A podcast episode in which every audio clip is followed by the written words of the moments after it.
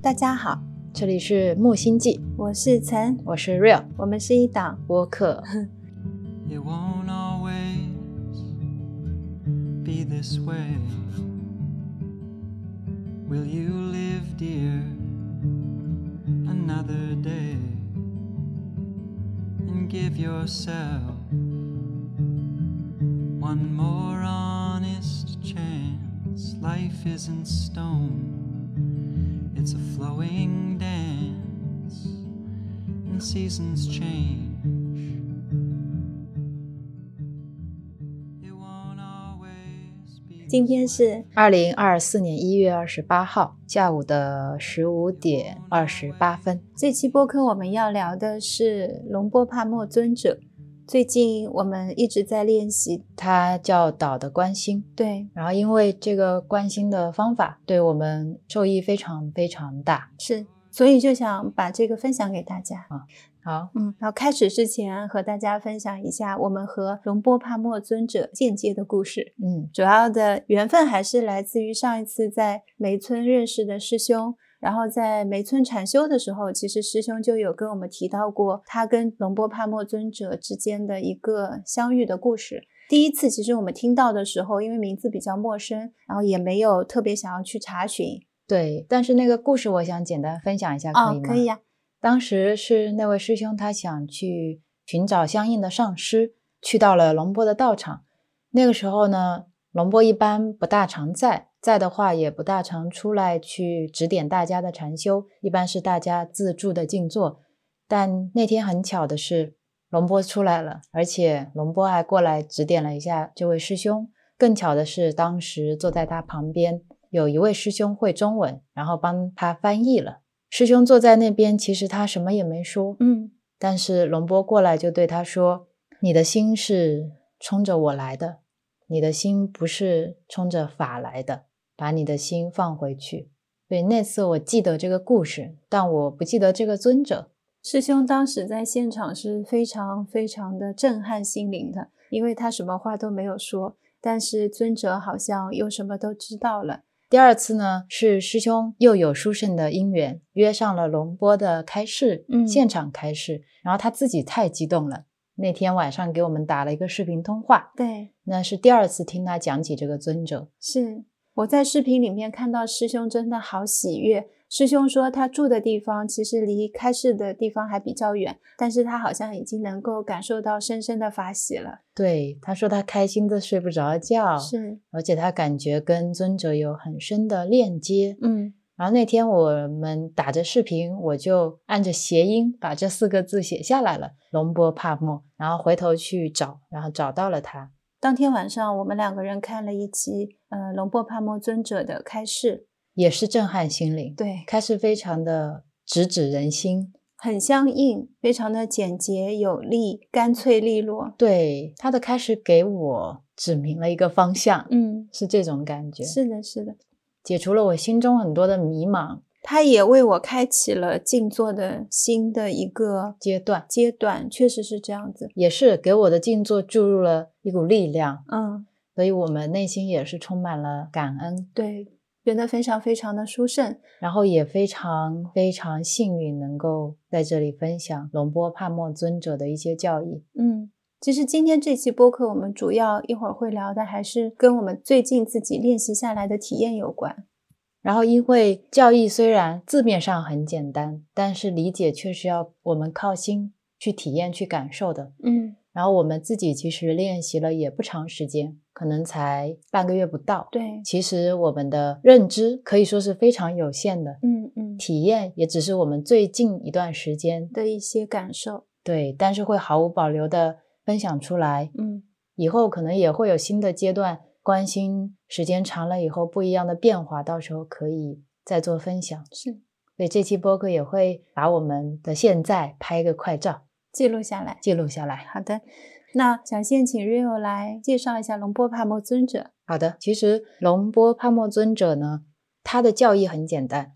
如果大家去看他的开示，他其实反复在说的一句话就是：有觉性，以安住且中立的心，照见身心的实相，就说完了。嗯但这句话我可能要品一辈子。嗯然后我们就带着这句话来开始去了解龙波帕默尊者。那接下来我们决定一起来分享龙波帕默尊者的修行经历。龙波帕默尊者呢，他是一九五二年在曼谷出生的。他的本科和硕士呢，都是在朱拉隆功大学的政治系。后面他毕业以后呢，就一直在做公务员，从国家的基础公务员一直做到了高级公务员。然后他的佛法学习呢，是从七岁就开始了。他跟着泰国一个很著名的禅修大师龙波里学安般念的呼吸方法，是从那个时候开始持续了他的修行之路。后面也接受了很多很多禅修大师的指导，影响他最深的应该是龙布敦长老。等到他退休的时候，他后来就出家了。到现在为止，他还在不停的传法。这是他的一个基本的介绍。然后我们现在要聊的是他的一个修习的一些经历。龙波帕默尊者是从很小的时候就开始修行了。他七岁的时候由阿江里指导去修习安般念。安般念就是吸气的时候念佛，呼气的时候念陀，再加上计数。最开始修行的时候呢，因为他内心非常动荡，系三根绳子去练习。第一根绳子呢是呼吸，第二根绳子是佛陀的名号，第三根就是去计数，去数呼吸到底呼吸了几次。如果他的心练习着练习着，觉得慢慢宁静了，挣扎的程度不深了，他就会放掉一些绳子，到最后只留下了吸气佛、呼气陀就够了。再接下来，如果心又更宁静了，他可以把佛陀也。慢慢的放掉，然后只剩下呼吸觉知。等到心再宁静的时候呢，呼吸也就消失了。他发现呼吸变得越来越浅，就只停在鼻子的最前端，然后最后会到完全停止，根本感觉不到呼吸，变成光。然后一旦呼吸变成了光呢，龙波他就会开始想知道这光背后是什么，自己可以看见什么。光就会像手电筒一样照到哪里，龙波就可以感知到哪里。他感觉自己无事不知，无事不晓，别人是怎么样的，全部都知道，只是不知道自己会跟着光去游览外面的大千世界。他想去看什么，就能看什么。天，他突然有一个感悟，像他去看天神，他们有非常好吃的食物，但他却吃不到；他们有非常绚丽美妙的花园，自己待不了；他们的房子非常漂亮，自己没有办法。在里面居住，就好像你去一个很有钱的人家里参观了一圈，但是自己什么都没有，有一种空落落的感觉。他感觉好像这样的观光并没有真正的意义，所以他就开始重新训练自己，而且看到的东西他也没有办法判断是真的还是假的，是自己的心创造、想象、构建出来的，还是自己真的看见了什么？后来他就。重新开始训练自己，不再跟着光跑了，回到了呼吸。龙波尊者就开始练习呼吸，不让觉性缺失。他在呼吸变成光之前，心会一直带有觉性的跟呼吸在一起。呼吸一旦变成光，心就会抓住光。接下来是心会和光待在一起，再接下来心和光就会打成一片，产生了喜跟乐的感觉。在这样的状态下面，他继续不断的关照，而他发现，当心需要去抓住光的时候，这还是很沉重的包袱。就是一旦看到心要去抓住光，他是有包袱的，会放下包袱，再返回来观自己的心。于是他就得到了知者的心，知是知道的知。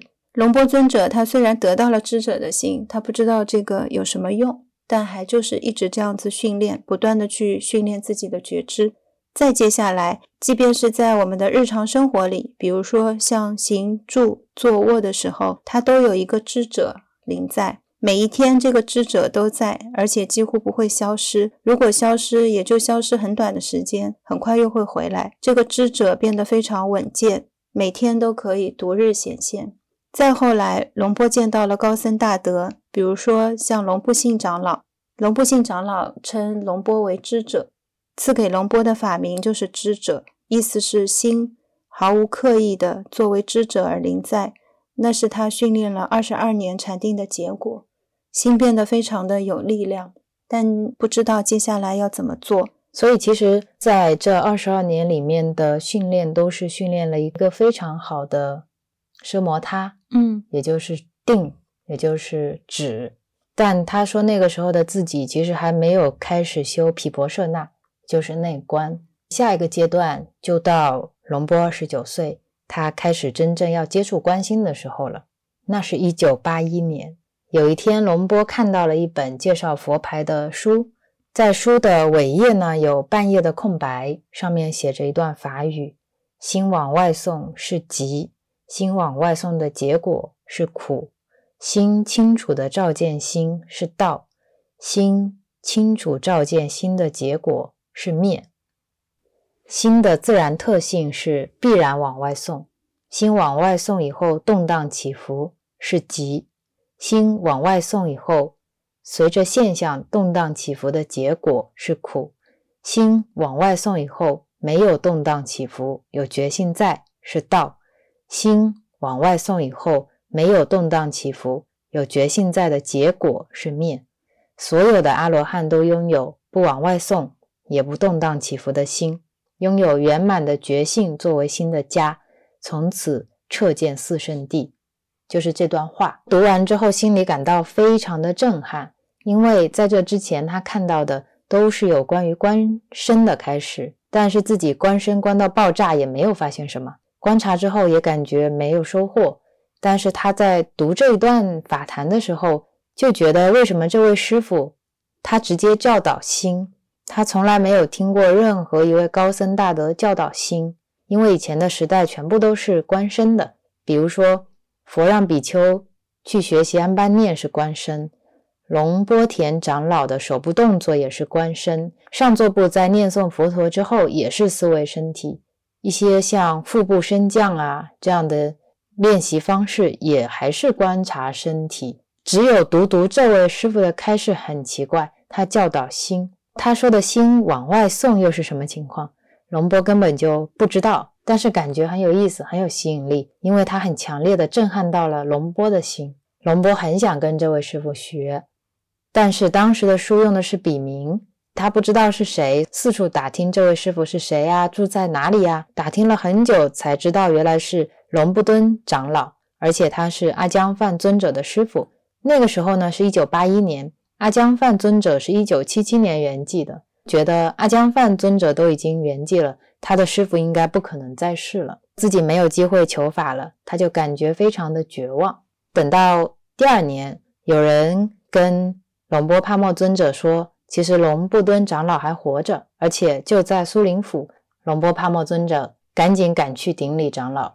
见面就跟他报告说：“我想修行。”长老也没有马上回答他，而是闭上了眼睛，一言不发。将近过了一个小时之后，才睁开眼睛说：“修行并不难，难的是那些不修行的人。”哇！现在读这句话觉得好好感动啊！修行并不难，难的是那些不修行的人。他在讲苦哎。我当时没有，一直没有在关注这句话。我本来也没有，你说了有。已经读了很多的书，从现在开始读自己的心吧。如果能读自己的心，就会明白心的四圣地。然后长老问龙波：“明白了吗？”龙波说：“明白了。”其实那时候龙波是因为见到长老太兴奋了，之前自己的绝望，以为不能求法了，现在能见到，还能有机会顶礼长老。亲身求法，所以他一激动就回答明白了，但内心还是会有困惑的。等他坐上火车离开的时候，他在车上就突然惊醒。他说：“龙布敦长老要教导我关心，那心是什么样子的？心在哪里？我用什么去观？怎么观？自己好像什么都不知道。但是一兴奋说了明白了，龙波自己也吓了一跳。他一害怕，他就会重新。”回来观呼吸，重新念佛陀。他说：“如果我们什么都做不了的时候，我们就先回到止，回到奢摩他，心就会很快宁静下来。但是我们退出禅定之后，还是要面对这个问题，就是关心心在哪里。”龙波尊者就想，心一定是在身体里的，不可能是在身体外面。心不在田里，不在树上，也不在地上。所以，如果自己要关心，从今往后就要觉知这个身体。他先从身体开始找心，心在头发里嘛，他去观头发，头发都不见了，他都没有看到心出来，还是在指甲或者牙齿、肌肉、骨头里。他从头看到脚，再从脚看到头，一一去搜寻心到底藏在身体的哪个部分。他知道心在身体里，但是他到底在哪儿呢？搜遍了整个身体都没有找到心。然后他想，难道说心在苦乐的感觉里？他就去观乐受。于是呢，龙波尊者就修习禅定，心有了快乐之后就去观，观到快乐都灭掉了，变成了中舍，也没有看到心的呈现。他再接下去就去观舍受，还是没有看到心显现出来。再重新来过，他这一次选择一动不动的打坐，坐到全身酸痛，去看有没有心。他坐到全身都麻了，最后痛全部都消失了，也没有看到心。他看到了心并不在苦受和乐受里，心在身体里，但又不在身体的某个部位，也不在苦乐的感觉里。龙波尊者想：难道说心在念头里？他刻意的去想，他会去想经文，就会看到念头从胸口的空无之处冒出来，然后冒冒冒冒到消失，他又再从空无之中冒出来，在胸口涌现又消失。他只是看见念头涌现出来又消失，发现知者的心就立即升起了。修了一大圈回来，他又重新见到了他的老朋友知者的心。他发现，只要我们知道。心去想了，知者的心就会升起来。就这样不断的摸索前进，要知道心在想。龙波尊者重新跟知者的心重逢了，他看到心有时候会跑去抓住所缘，就会变成一个死结。尊者呢，就会想方设法去解决。比如说，他会紧盯着它，直到它完全爆炸。爆炸之后呢，心又松脱出来，就觉得好舒服啊。但是很快，心又重新去抓。这次呢，用紧盯的办法，它就不爆炸了。尊者就用定力把心当作刀去砍砍砍，最后一切都消解掉，心呢又再一次松脱出来。一会儿这么做，一会儿那么做。有时候心像针一样去扎，比如说像扎气球一样，角度对准了，扎气球是会爆炸的。就这样想方设法让心日日夜夜独立凸显，最后心终于整日独立凸显。他就不再跟其他的现象有所牵连，这样的状态他持续了三个月。然后呢，尊者他就去顶礼龙布敦长老，跟长老报告说：“我已经会观心了，而且我可以关上一整天。”长老看了一眼尊者，说：“还没有关心，你是在干扰心，在干扰心的状态。心的自然状态是想、演绎、造作。”你却一直在训练他不想、不演绎、不造作，一直是空空的、光明的、如如不动的。重新去实践，已经修错了，要去关心，去关心，而不是让你去装修心，让心变静止、空与光明。这一次的重新开始关心呢，有龙布敦长老的悉心的教导跟开示，长老还有。继续跟尊者解释什么是观心。他说：“观心就是要像我们看书一样，我们只是读书，而不是作者。我们没有在写书，书别人已经写好了，我们只是读者。我们也不是评论员，无需说这个好那个不好。心也是一样，我们关心的时候，就是不断的去读，关心在工作，不要去打压心，不要去装修心。”如果我们努力的去装修心，想让它变好、变快乐、变宁静，那其实是在干扰心。心是什么样子，就知道它是那个样子。只有这样，这样就叫做关心。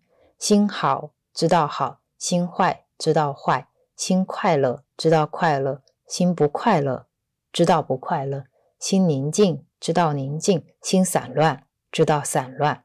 修行者容易走两个极端。一个是纵欲行，我们会随顺我们的烦恼；另外一个极端就是修苦行，我们会让自己受苦，打压自己的身心。而观其实就是佛陀所说的中道，心是什么样子的，就如其本来的知道它是什么样子的。不论什么样的感觉在心里面升起，就去知道。观心也像看电影，他上演爱情片。及时知道；他上演生气片，及时知道；他上演文艺片，及时知道；他上演恐怖片，及时知道。无论好坏，我们只是一个观者，并不会去干扰。我们没有办法跑到屏幕里面去改变一个电影的走向。龙波帕默尊者重新开始认知了关心，也重新开始训练关心。他把这种发展觉性的能力，这种关心的方式带回了工作。接下来的一段时间，他就带着觉性去工作。那个时候，龙波尊者他是在国务院工作的，每天一睁开眼就会开始修行。一旦想到今天是星期一，觉得特别枯燥，心觉得枯燥时，就知道心枯燥。如果是星期二呢，最没劲了，没劲就知道没劲。如果是星期三感到厌倦，知道一想到今天是星期四就心情愉快，愉快就知道愉快。星期五简直是令人振奋，知道令人振奋。早晨起床，仅仅想到今天是星期几，心就在变化了。其实就已经开始休息了。是刚开始工作的时候，龙波尊者只是一个资历比较浅的公务员，他也没有私家车，就只能挤公交车。早晨出门来到车站，看到等车的人很多，心里感到郁闷。郁闷时就知道郁闷。看见公交车颠簸着开过来，很开心，它是空车，就知道开心。可能他没停，心瞬间从高兴变成生气，就知道生气。就是这么简单的训练。看见空车来了，高兴；高兴的时候知道高兴，生气的时候知道生气。不断的去觉知自己的感觉，简简单单的在日常生活当中去发展觉性。龙波尊者有一句话是很打动我的。他说：“生活在哪里，修行就在那里。”对，他说：“修习其实就是身和心。我们不管有没有在寺庙，有没有在道场，我们永远都带着我们的身和心。所以，只要有身和心，我们就可以修行。修行就是学习跟了解自己身心的实相。然后，他也会出现散乱的时候，在休息的过程中，但是他也会用觉性去审查自己。”龙布敦长老呢，他把这种散乱称之为心往外送，也就是心喜欢关注外面的世界。而当我们的心跑去所缘的时候，我们在那一刻就忘掉了自己，我们会从觉性的世界里面掉出来，也就是我们的心没有跟自己在一起了。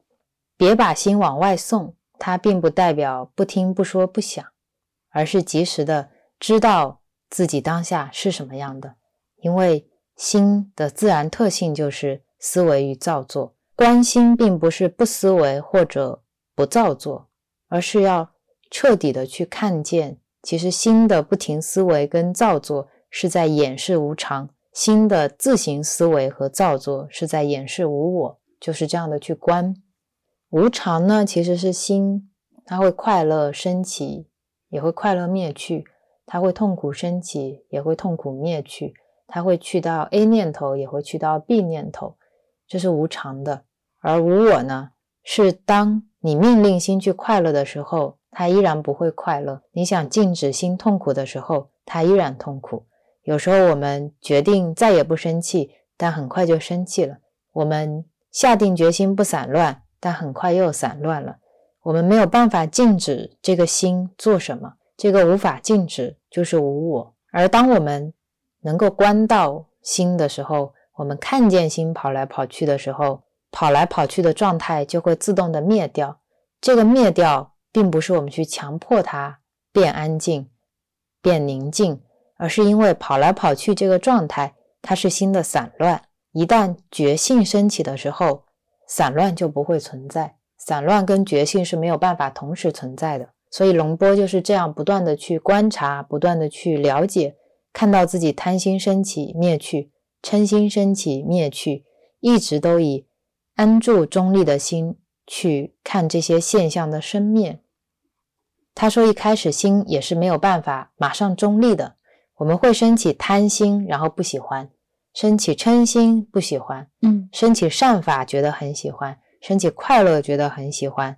升起痛苦又不喜欢，升起我慢也不喜欢，感觉自己在起分别心了，不喜欢；感觉自己在说好话了，喜欢。就是一直在这样的不喜欢和喜欢中间徘徊，可能一整天，我们没有去阻止自己喜欢或不喜欢，我们只是不断的去关心，及时的知道喜欢不喜欢，只是这样而已。心会慢慢的中立，因为我们观的目的并不是为了让心静止，我们只是在看心的运作变化。而有意思的是，慢慢的，当我们有快乐，心。只是知道快乐，可以对快乐保持中立。当我们有痛苦，心只是知道痛苦，但我们可以对痛苦保持中立。这是一种超越，它不陷入在痛苦，也不陷入在快乐，但它依然可以知道痛苦，也可以知道快乐。我们没有办法命令心变得快乐，觉性也是一样，我们没有办法命令觉性升起，觉性也不是我们去创造的。什么时候有觉性，什么时候就是在修行，在精进。尊者说，什么时候没有觉性，就是没有在修行，没有在精进。如果我们这样不断的觉性，不断的去修行，有一天我们就可以清正心，可以把心还给世间。嗯，我当时看到这句话特别感动。是的，他说，当我们能够觉知了，其实要了解觉知是为了开发智慧。嗯。开发智慧就是放任我们的身心去自行工作，然后有觉性紧随着去知道。龙波尊者就这样关心工作训练了四个月。有一天下班的时候，台风正好登陆了曼谷，当时风力特别强，雷电交加，很可怕。龙波尊者他从办公室打伞出来，但是伞又被吹坏了，不能用了，他只好收起伞，结果被淋成了落汤鸡。就去了附近的寺庙躲雨，进到出家人的疗房里，因为自己身上都是湿的，他就抱着膝盖坐，这样的话可以减少弄湿地面的范围。稍后等起身了，再把地板擦干净。先就这样坐着等雨停。屋子里的主人说要去洗澡了，龙波尊者就自己一个人待着。这个时候，他看到了心在担忧，这样淋雨一定会感冒的。因为尊者他已经非常娴熟了，于是及时的知道了心在担忧。对，就在担忧升起的一刹那，就马上觉知到了，担忧就消失了。担忧消失之后，心集中起来，整一个世界全部都消失，心自己发生变化。龙波尊者并没有做什么，心感叹起来说：“心不是我，心不是我。”经历了这个过程之后，龙波尊者又去顶礼龙布敦长老。长老说可以依靠自己了，继续用功，不断的去关照。其实这整一个过程呢，就是龙波尊者他一直在不断的找心，他在身体上去找心，在觉受上去找心，在苦乐里面找心，然后他有呵护心，他也有放任心，他就这样不断的观察和了解。一直到有一天，他明白心不是我。一旦心不是我，好像就再也没有什么是我了。尊者说自己最初跟着光跑到外面，好像除了浪费时间一无所获。他不断的关照自己的身心，不断的用功，好像觉性就会不断不断的升起。他说没有谁可以让道果升起。嗯，而是当我们自己的界定会圆满以后，道果会自行升起。所以没有什么秘诀，要做的就是要有觉性。我们每一天行住坐卧，觉知自己；吃喝坐说，觉知自己；心跑去想，觉知自己；想了以后升起苦乐好坏，觉知自己。是去知道心在想，而不是去知道心在想。的内容，经常反复的听法谈，自己去用功。他说，其实，在他修学的过程中，每次去找祖师大德，得到的最多的话就是去吧，去用功。最多的时间就是跟自己待在一起，探究自己，而并不是去问很多。在龙波尊者的四十位师傅当中。龙波尊者，他有问题想要问，或者有怀疑，但是还没有发问就提前得到回答的，一共有七次。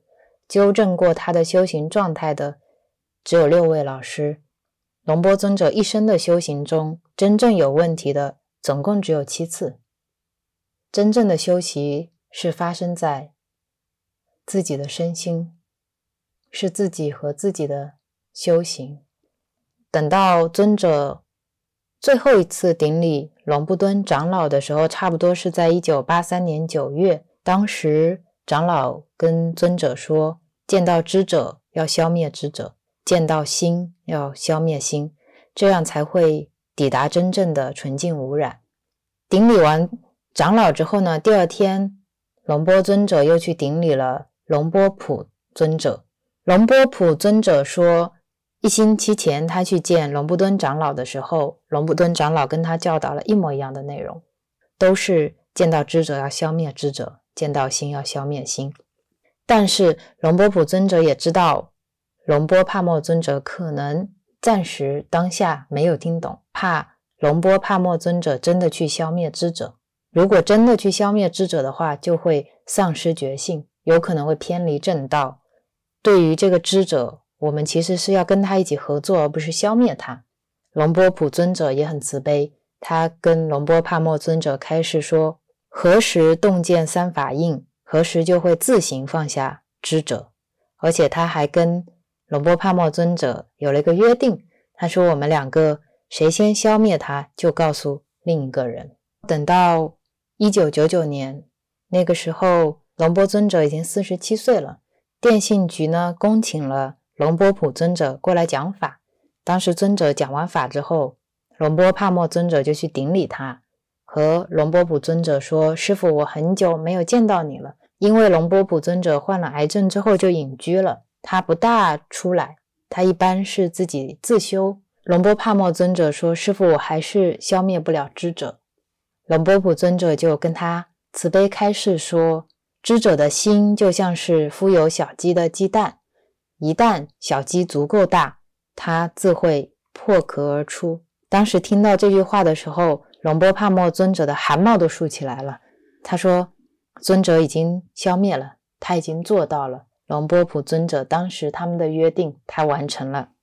可能是因为他不知道龙波帕默尊者在哪里，所以没有办法去兑现当初的约定。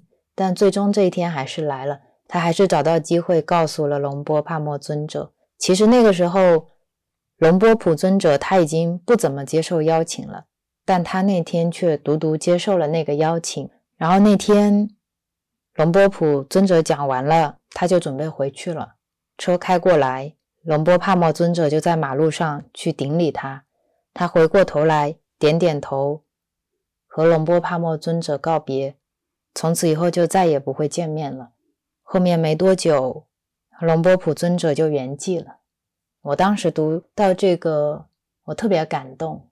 一个跨越时间的约定，但是约定就是约定。他们是用心在信守这个约定，也知道会有因缘把这个约定兑现出来，好像彼此心照不宣。嗯，没有遇到对方的时刻，就努力的自己修行。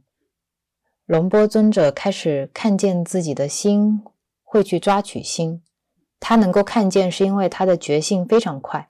他能够看见心松开心，然后下一刻马上又把它抓起来了。他也知道心把心抓起来了，但是他不知道怎么样再让它松开。他很努力的去尝试，在修行的时候看看怎么样让心松开心，因为他觉得如果心能够永久的松开心。就再也不会有苦了。他说那个时候自己忘记了缘起法，忘记了如果没有生就没有苦。但是他一直在找怎么样能够让心永久的放开心的高僧大德。他想要有一个上师可以告诉自己怎么样做才能让心放开对心的执取。然后两千年的时候，龙布苏瓦长老从美国回来，当时他刚好在龙波帕默尊者。住的地方附近，所以他就想去跟长老请教这个问题。而且他在去的时候，就是那个路上，他都感觉自己的心又把心抓起来了。他很想让他松开，把一个松开的心呈现给长老看，但发现心就是不愿意松开，他也不知道该怎么办。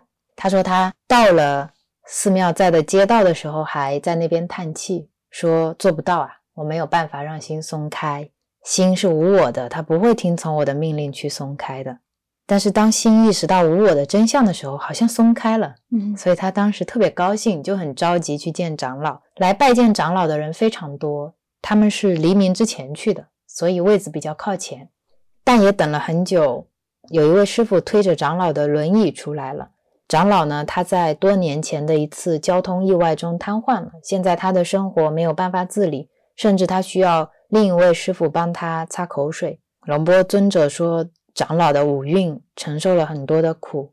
长老被推出来的时候是安置在屋子的正中间的，大家围着去顶礼长老，长老就在那边微笑，也好像审思着一些法。人很多，长老对大家笑了一阵子，然后他就开口对龙波尊者说话了。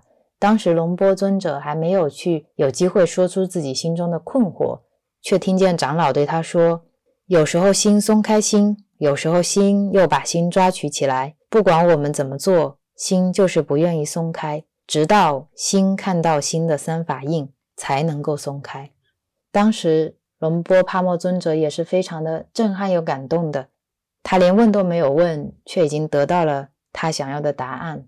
大家跟长老去顶礼他，或者去问他在美国之行是什么样的时候，长老有时候回答，有时候是需要协助长老的师傅来代替长老回答，因为长老身体很辛苦，他讲话也不是很方便，对长老来说，说话是一件很艰难的事情。但是他告诉了龙波尊者想要的答案，他看着龙波的眼睛，对他说了那三句话。这个也是我当时看到特别感动的一幕。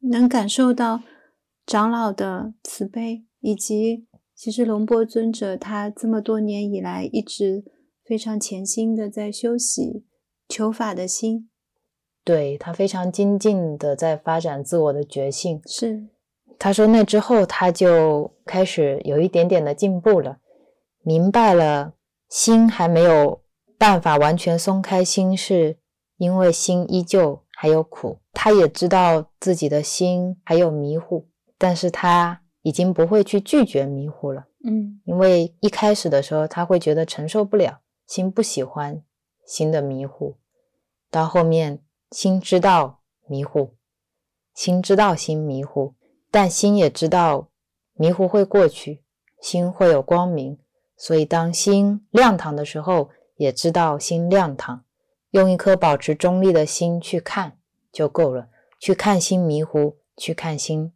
亮堂。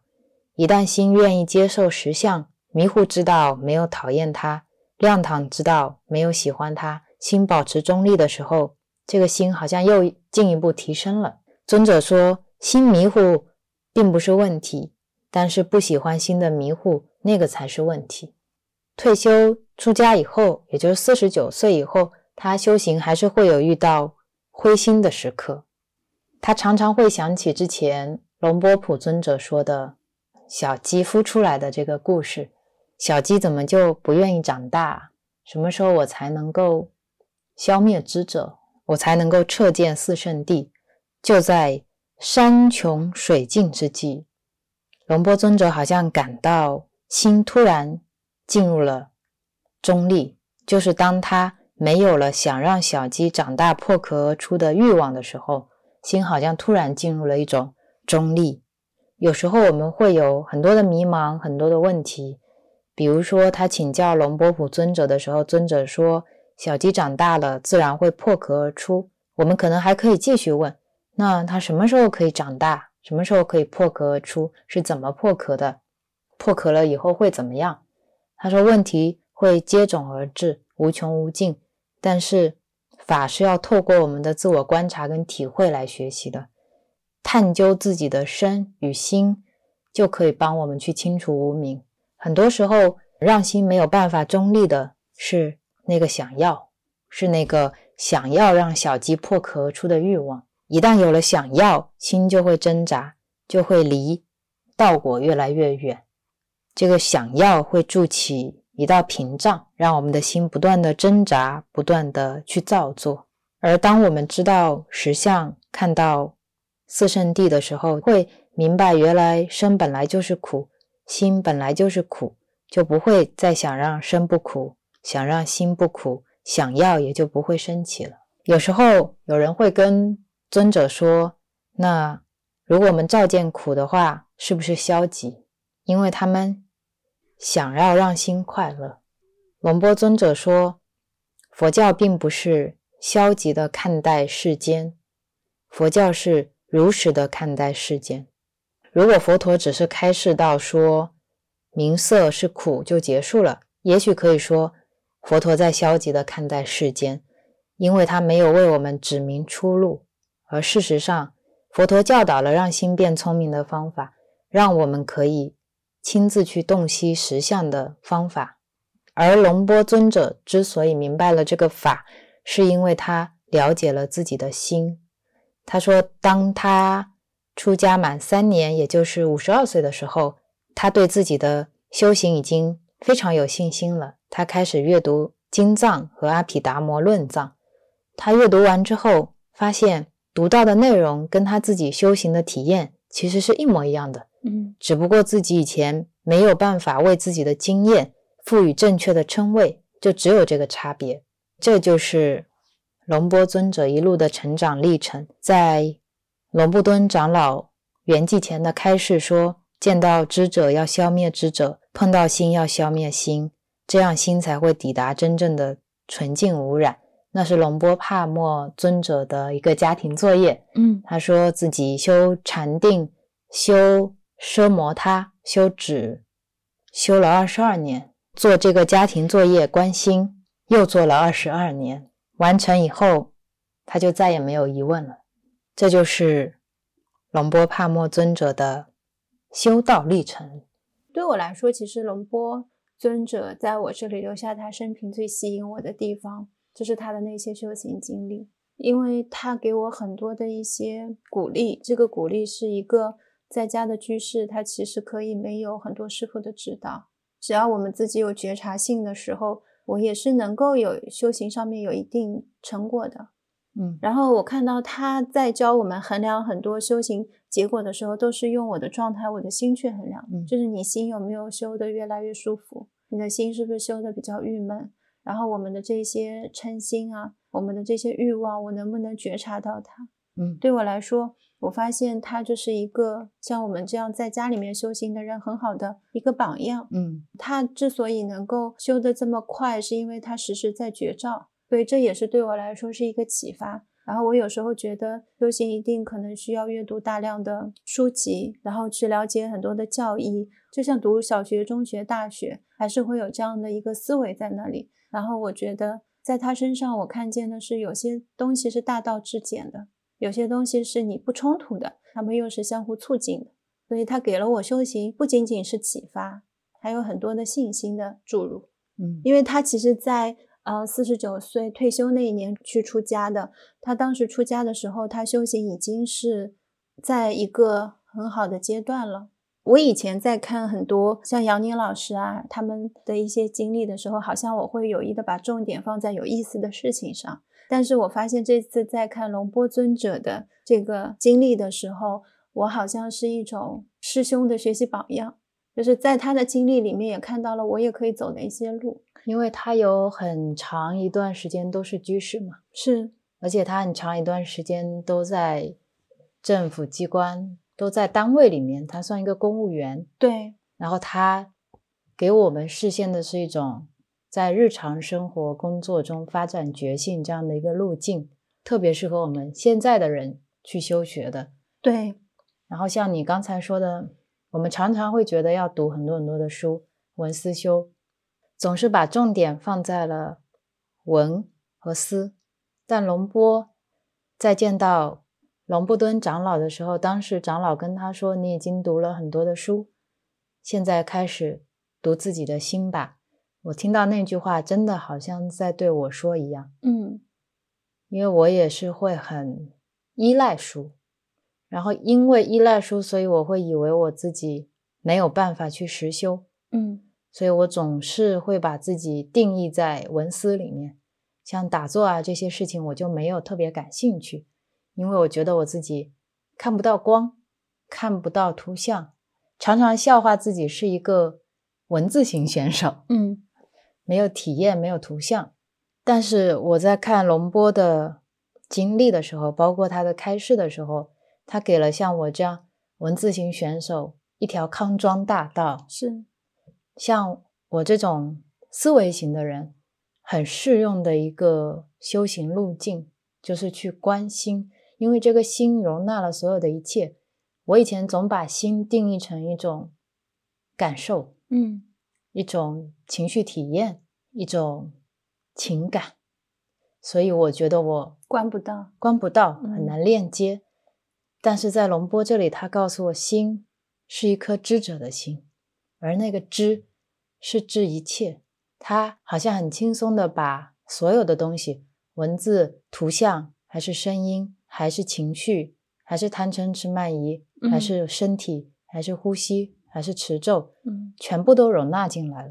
我不需要去区别这些东西。是，听他的开示，常常他会跟底下的居士说：“你走神了，你知道吗？嗯你的心迷失了，知道吗？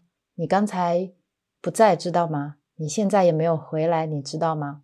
其实就是这么简单，嗯心就两个状态。他说，一个是走神，心跑了，没回来；一个是跳进去抓住所缘。再简单一点，其实就是我的心动了吗？或者我的心跑了吗？简单成这个样子。嗯，而我好像也有能力去应用它应用它，然后关注我的心在哪里。是，我的心走了吗？这是第一个阶段嘛。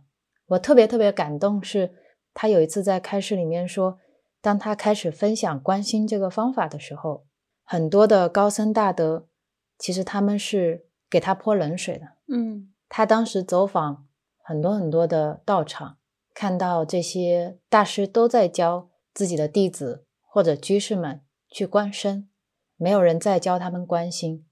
但是等他自己私底下去参访的时候，这些高僧大德对着龙波都让他去关心，嗯这也是让他困惑的地方。后来他发现，这些高僧大德他们觉得这些居士啊，心不够静，没有能力去关心，所以他们就选择了教他们去观身。所以那个时候，那些高僧大德就会跟龙波说：“你教他们关心，就好像是你把水洒在狗背上，嗯是滴水不沾的。”但是龙波很坚定，因为他自己也是在家居士过来的，所以他说每一个人的根气都不一样。我今天讲观心，有一些根气很利的在家居士，他们能听懂，他们就会修习，他们就会进步。而当我们成为一个僧人的时候，他说，很多时候你没有办法靠四十五分钟成为一个僧人。剃度仪式是四十五分钟，这不是界定一个人是不是僧的一个标准。嗯。他说，当我们去学法、去寻法的时候，是用我们的心，我们是以一颗心去成为僧的，所以他没有在区分你是在家人还是出家人，不管你是男人、女人，在家出家，你喜欢男生还是女生，我们都可以有一颗求法的心，我们都可以关心，因为我们都有一颗心，所以我当时很感动，他这种毫无保留的慈悲和分享。我听到了，也非常非常的感动。我觉得当时他在那本佛牌书后面看见了龙布敦长老在说心的时候，他产生的那种震撼，不知道关心是什么，但是就是好好奇啊，心就是感觉很被吸引嗯，的那种感受，跟我第一次看他开示是一样的。是，我也是那种观心是什么我不知道，但是我真的很被震撼的感觉，我真的好想再去了解什么是关心。嗯，我在第一次听到的时候，我有一种释放感，就是可能过去，呃，无论是观呼吸也好，或者我自己持咒也好，这两种方式是我比较喜欢用的方式来做静坐的练习。不知道为什么听到关心，我觉得有一种自由。是有一种自由感，那种自由感就像，嗯，其实我们每天都跟我们的心一起相处，然后我们在修行的路上，常常容易因为想要达到一个修行的状态，嗯我们想要成为一种修行人，会有一个修行相，嗯修行人应该是宁静的，应该是平静的。我们把打坐叫静坐，因为打坐的时候是很静的。修行的人都是 peace and love，好像不自觉会进入那个状态。是，不管以前是观呼吸，还是数息，还是去扫描身体，还是去做一些爱的冥想、慈悲冥想，很多时候我们达到了一种宁静，嗯但是那个宁静背后，就像龙布敦长老说的一样，它是一种新装修以后的样子，对，是一种心为了变成我们想想要要它成为的样样子而在努力。所以，嗯当我听到尊者说关心的时候，其实是心听到了。我觉得是心想，终于他可以，是不是能够做自己了？嗯是一种心好像看到了自己可以真正放下，可以真正解脱的一种希望，是那种希望带来的震撼。我刚才想到了一个场景，特别像，比如说家里有孩子，你让孩子报这个学习班，报那个学习班，你希望他能够更有艺术天分，你希望他能够数学特别好，然后突然有一天，这个家长想通了，他说：“我就想我孩子健健康康的，他也不用学习成绩一定要怎么样，他可以不用做艺术家，然后他也不用做医生，然后他就做他自己。”对对对，就不是家长想通了，而是有一天家长在听一个人跟他这么说，孩子其实是可以这样的，然后孩子站在旁边眼巴巴的看着家长说：“我可以那样的。对，然后这个时候孩子跟这个家长就都好像有了一种轻松感，因为当家长去要求孩子的时候，也就是当我们去要求我们的心要变成这样，要变成那样的时候，他这么做了，但他没有很舒服。有时候他都不敢告诉我们他不舒服，有时候他天天告诉我们他不舒服，但是我们已经习惯了，我们察觉不到这是一种不舒服。是，所以在龙波开示的时候，他会把这种状态叫做宁静型禅定，也就是说，心是一，一二三四的一，然后所缘也是一，一对一，依一偎在一 依偎在一起。也就当我们去观呼吸的时候，我们的心是一，呼吸是一，然后一跟一依偎在一起。我们去持咒的时候，也是一 v 一，嗯而这种一 v 一，它会带来一种宁静感，因为你的心跟一个所缘捆绑在一起，就像龙波一开始用了三根绳子去绑，嗯我们现在常常用一根或者两根绳子去绑定了以后，因为心跑不到别的地方去了，所以它就只能待在这里。它就是捆在呼吸跟捆在比如说持咒上面。所以你感觉很宁静。嗯然后另外一种叫做开发智慧的禅定，而这种方式是心是一，然后它是安住而独立自主的。这个时候所缘呢不是一了，所缘是所有，所缘是成千上万的，所缘是任何的一切，然后心就会这样如此的看着这些所缘始终不停的变化。嗯所以心是那个能观，所缘是那个所观，两者就是能观和所观。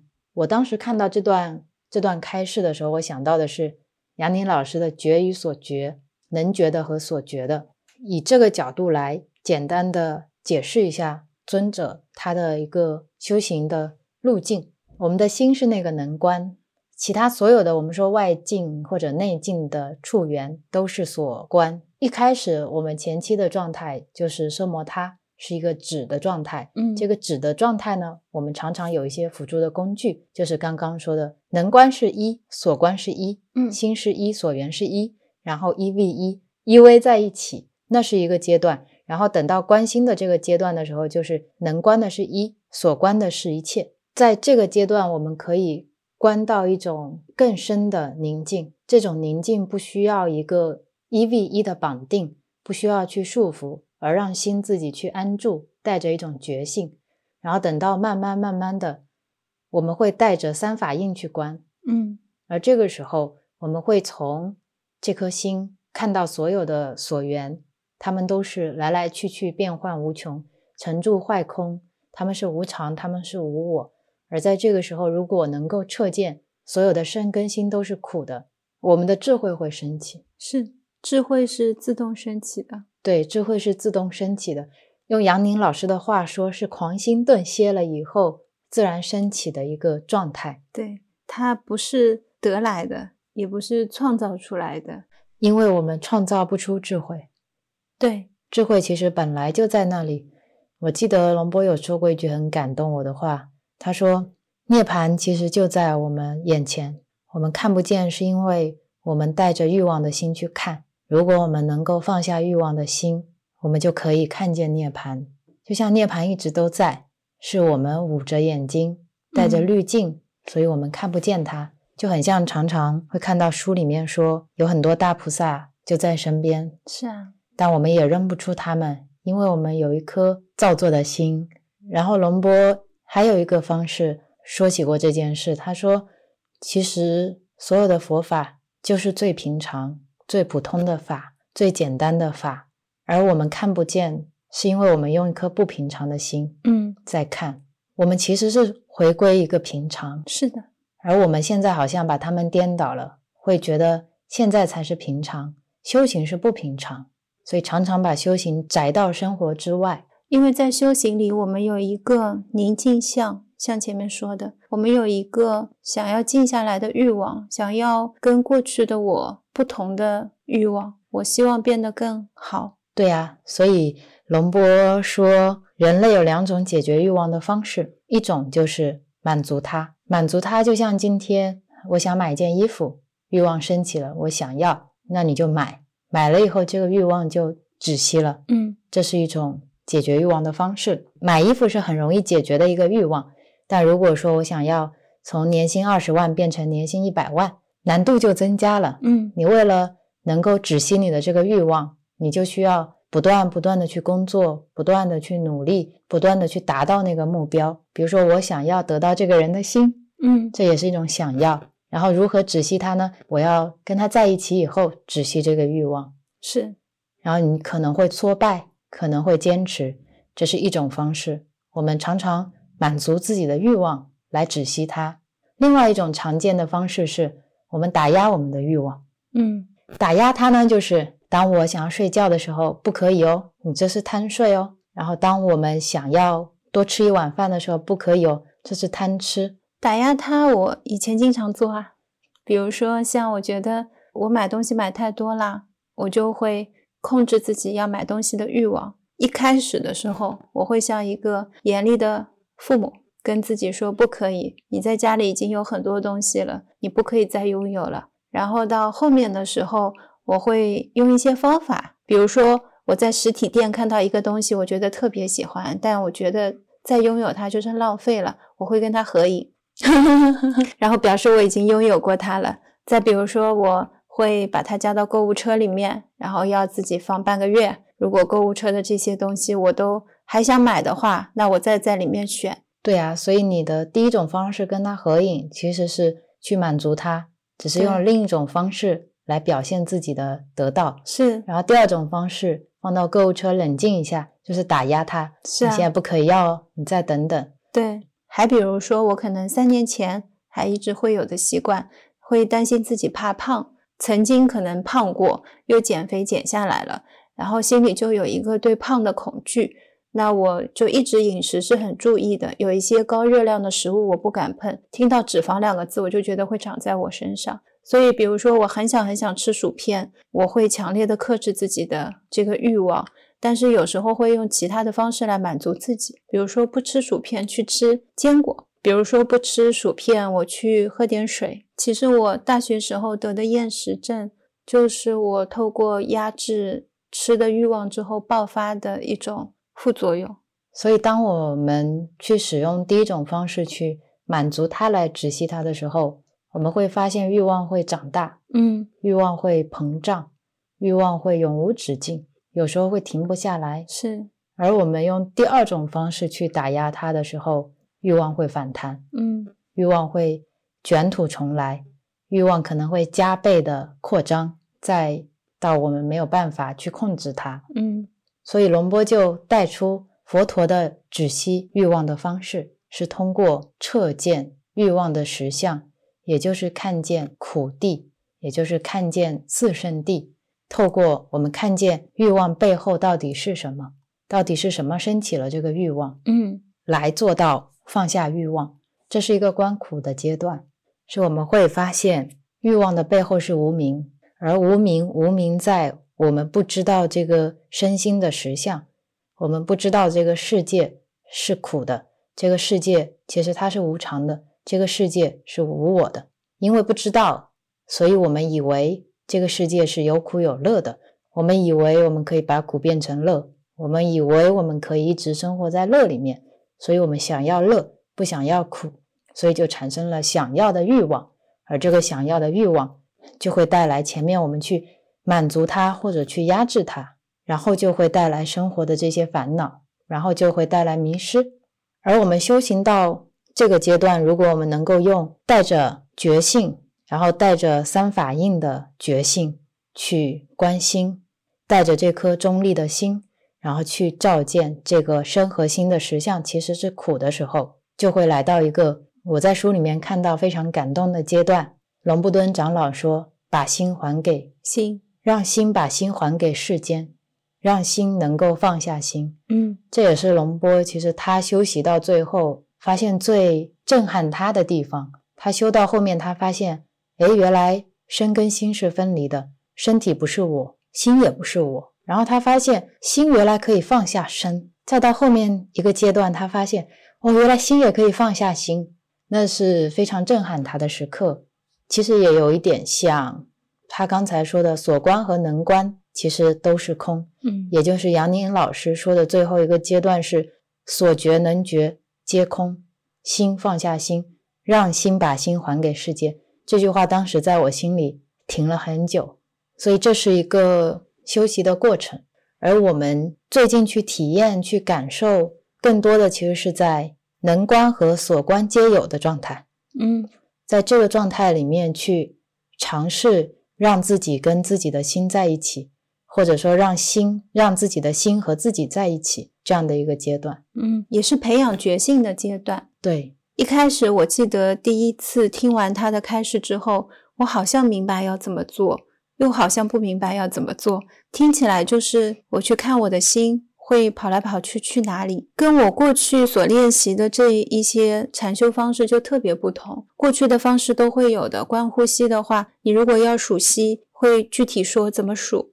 然后等到关心了之后，我也好像就是说好的好的，很有信心说要关心，明白了。明白了。等到第二天坐下来的时候，就是，嗯，心在哪儿呢？跟龙波有了一样的问题。我然后我就在想，我不太明白到底什么是心。其实第一次就是有这个问题，有在心里停留了一下，然后停留了一下之后，很快我想，那既然龙波尊者说有东西要看，我如果找不到心，我就去看嘛，我然后念头就会升起来，然后念头升起来的时候，好像就有一个东西会跑过去，所以我就把它定义为心了。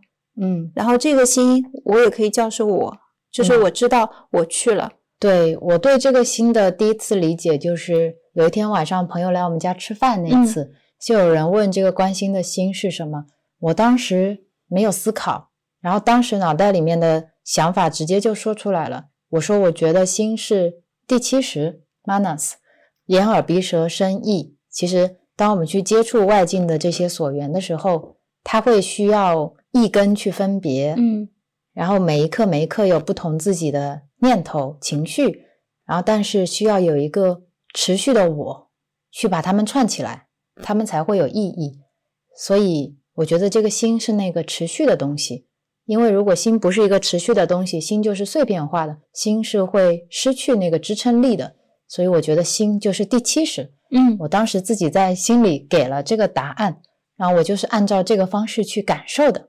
我说心是莫那识，但是那天我在看龙波尊者的修行之路的时候，我突然又困惑了智者的心是什么。嗯 然后再听你说你也不知道心是什么，但是每次当心跑出去了以后，它再回来，好像就有了一颗心。对，我突然意识到，原来心不是单独存在的，嗯其实心它是依靠外缘而存在的。这个能观是依靠所观存在的，是这个能觉是依靠所觉存在的，所以这个知者的心是靠非知者的心存在的。嗯这可能就是尊者在说的，怎么样让自己的心日益凸显，就是通过不断的迷失，只有迷失才能够产凸生显心，觉性。嗯所以觉性也不是独立存在的，是，觉性是由非觉性组成的，嗯然后觉性的强化是由迷失来强化的。对，所以，当我们一开始不知道心在哪里的时候，其实是透过二元对立在看见心，就像我们透过黑色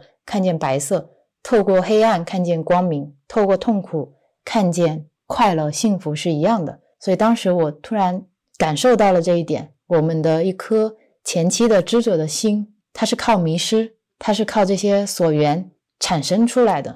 那天在吃饭的时候，你讲到第七十这些，我都听得懂，但是入不了我的心。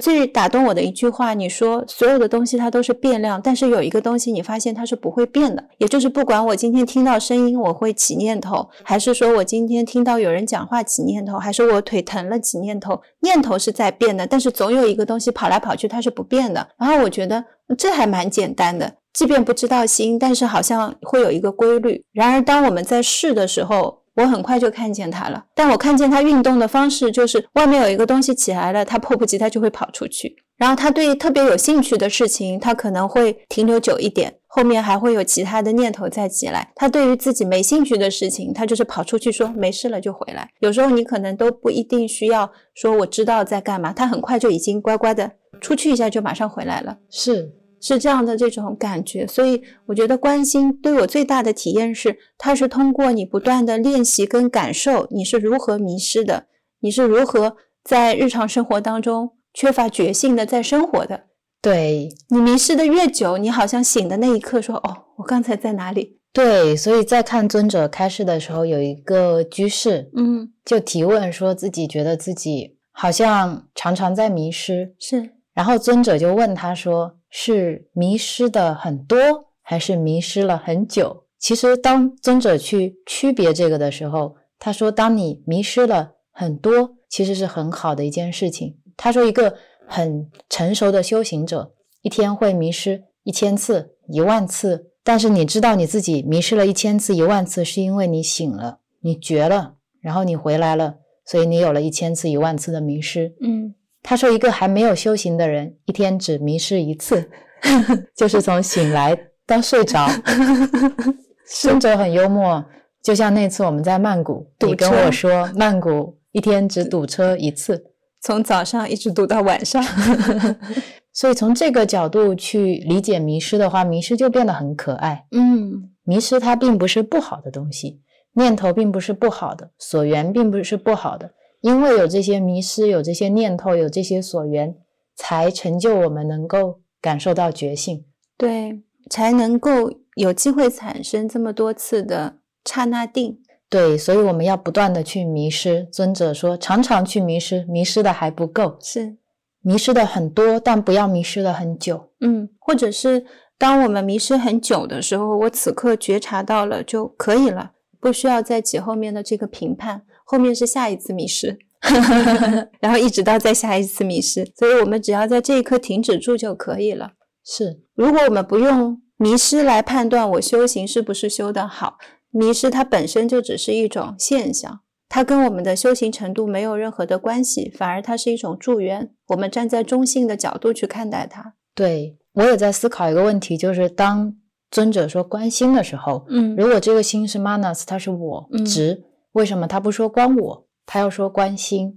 我的理解是为了后面的放下，因为后面我们要知道身不是我，心也不是我。我刚刚有了一个启发，就是在我关心的时候，其实现在心和我是粘着在一起的。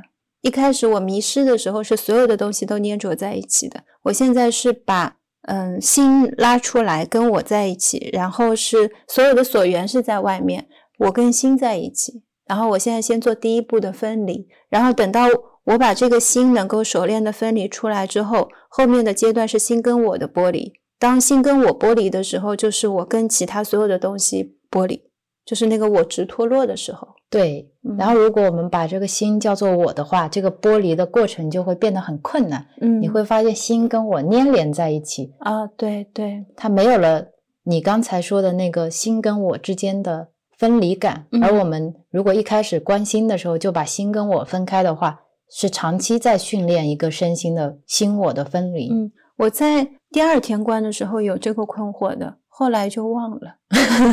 谢谢你又提起来，对，然后我再分享一些我自己关心的一些体验跟感受。如果听过我们前几期关于冥想静坐播客的播友，大家就会听出这中间的变化。前几期播客主要都是我在分享，这一期播客 Rio 分享的非常踊跃。我觉得第一个给我带来的很大的改变呢，是我更喜欢打坐了。嗯原来不喜欢打坐呢，一是我觉得无聊，不知道坐着在干嘛。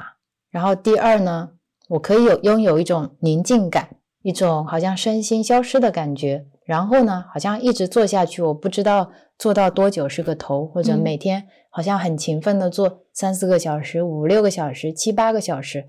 那我的生活呢？我好像一直觉得上座跟下座是没有区别的。如果上座能够达到的宁静，下座也可以。嗯如果我下座的时候也有这种宁静，我为什么还要上座？然后我打坐的时候又容易昏沉，嗯很容易困，又要感受身心的一些觉受，所以一直没有觉得特别喜悦，没有乐受。所以我好像也常常会让自己松一点，比如说今天不想打坐就不打坐了。但是当我开始观心的时候，它跟观呼吸跟持咒都不一样。比如说我在观呼吸，我观着观着，我拿着这根绳子在系它，系着系着绳子就松了，嗯，就像它打的是一个活结。啊，对，然后松了以后，你的心就跑走了，跑走了以后，我就不知道它跑去哪里了，嗯所以我散乱了，散乱了我就昏沉了，昏沉了我就睡着了，这是常常会有的事情嘛。不管是修耳根圆通，或者听冥想引导，我把声音记在了一些音乐啊引导上面的时候，也常常会跑调，会散乱。但是关心了之后呢，有了一个跑调背后的心看着它跑掉，这是最大的区别。而这颗心在那里看的时候，你是永远都不会觉得自己会迷失的，嗯尤其是在静坐的时候。在生活中，我有可能会先迷失了，然后想起来，诶，我刚刚好像走神了。但是在打坐的时候，因为我只专注于我的关心，所以会变得特别的定，就再也没有昏沉过了，嗯，再也没有想睡了。而且你很喜欢打坐了。对，所以我很喜欢打坐了，这是给我带来的一个巨大的改变。我好像坐多久都可以，好像真的所有的念头、所有的觉受、所有的心的变化、身的变化，都像是尊者说的一本书，嗯然后一个电影、小说，好像他在上演不同的快乐、悲伤一幕一幕的，但是有一个人坐在那看了，就有一个人在书之外，有一个人在电影之外。以前常常进去，嗯进去了以后就回不来了，所以这是第一个改变。第二个改变呢是这个关心让我觉得特别相应的点，就像我第一天打坐的时候，我去观，我观的时候，我知道我的心跑到了装修声，然后我的心跑到了冰箱的声音，我的心跑到了对面小狗叫的声音，我的心跑到了走廊里面大家讲话的声音，然后我观着观着发现，哎，都是声音。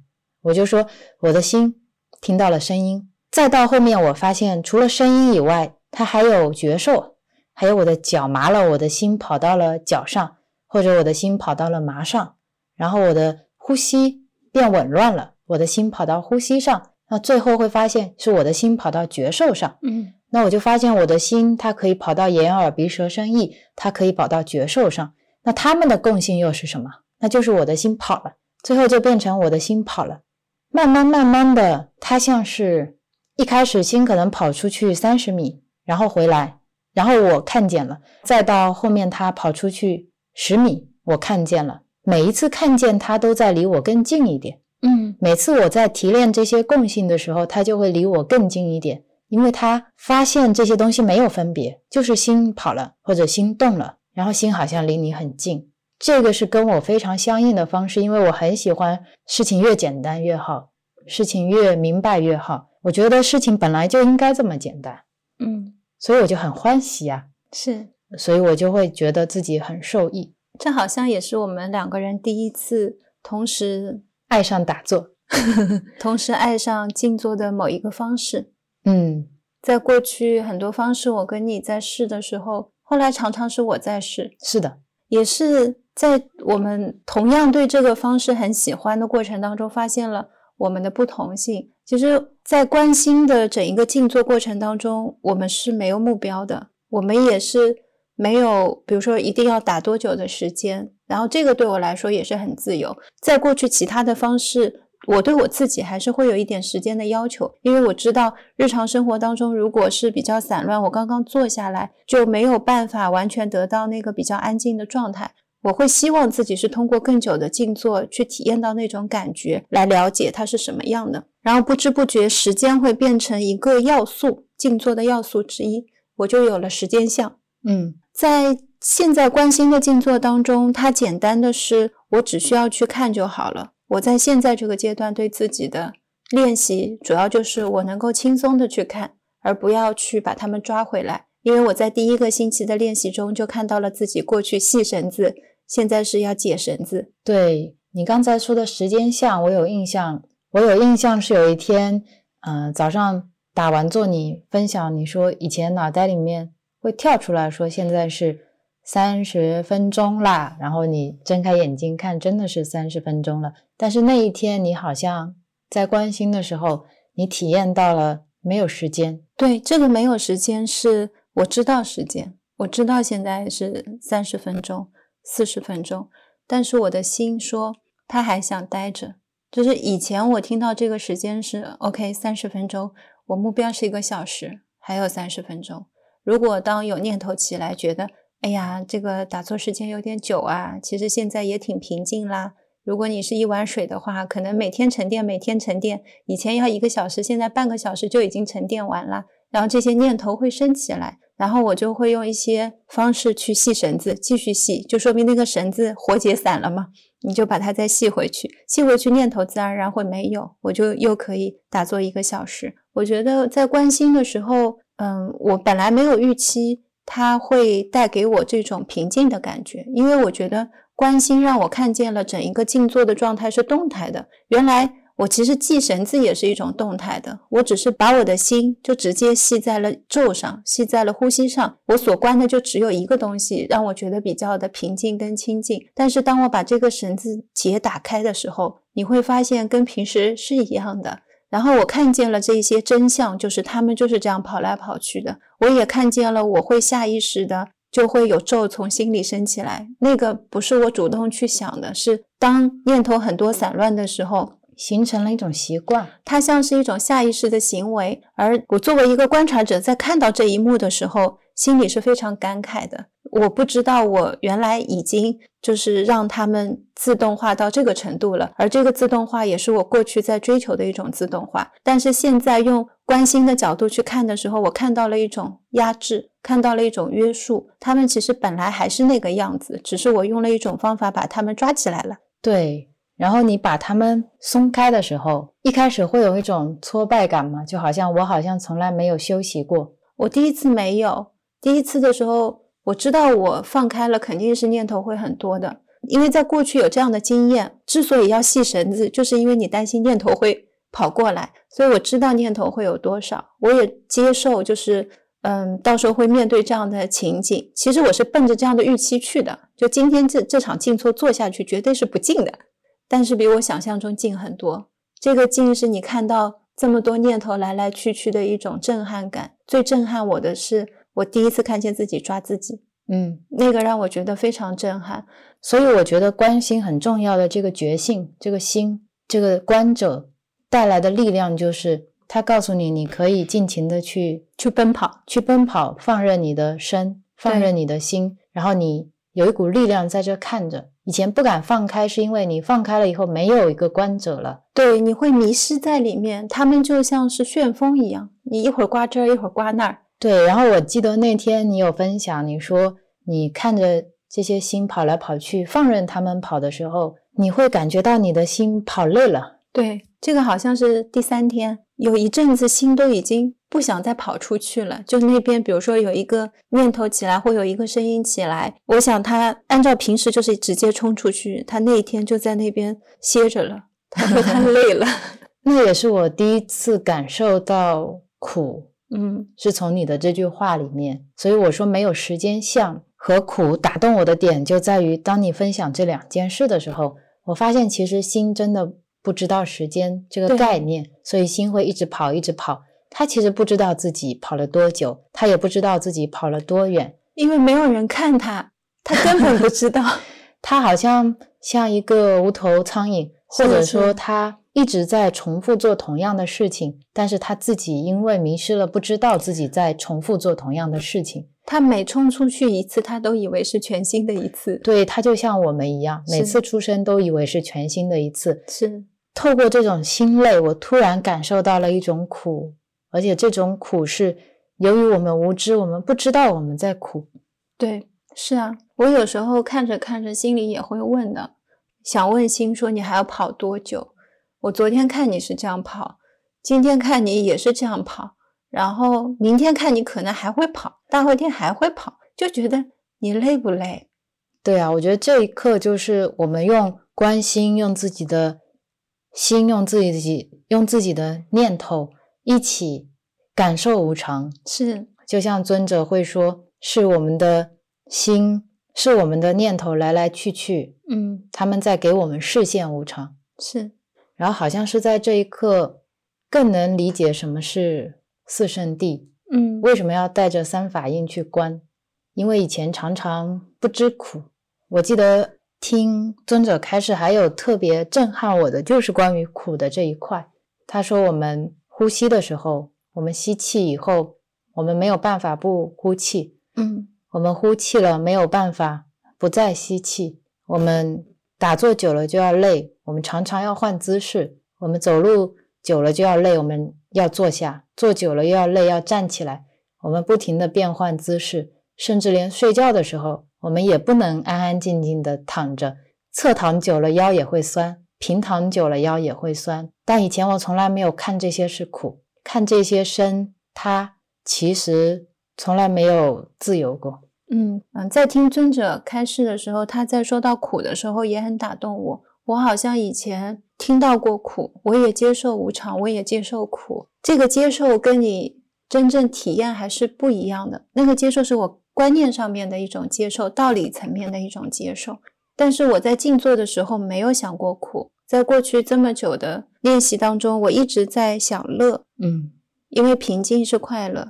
因为如果有很多念头，你可能也会觉得心会有一点烦。那我希望有这样一个稳定的状态，不管是在静坐中还是在生活中。所以其实好像修行，我知道最终是要离苦，但是觉得那个离我很远。所以现在更多的是享乐，把生活变成一个相对我比较喜欢跟愿意持续去维持的一个阶段的感受。然后当尊者说到苦的时候，我也在想这个苦，对，因为我们常常说，我们转化痛苦嗯，为快乐，是好像所有的痛苦就可以通过这种转化而不见掉，或者变成快乐。而这样的转化，一次又一次的转化，常常也会让我觉得生活不再苦了，不再苦了。然后我也通过修行很快乐、很平静，每天所有的事情我都可以用善的眼睛、用美的眼睛去看，所有的人身上你都可以看到他的优点，所有的事情你都可以看到他好的一面。这样休息下来，看不见苦了。对啊，这也恰恰是我们苦的地方。对，然后听到尊者开示的时候，突然就感觉被棒喝了。是的，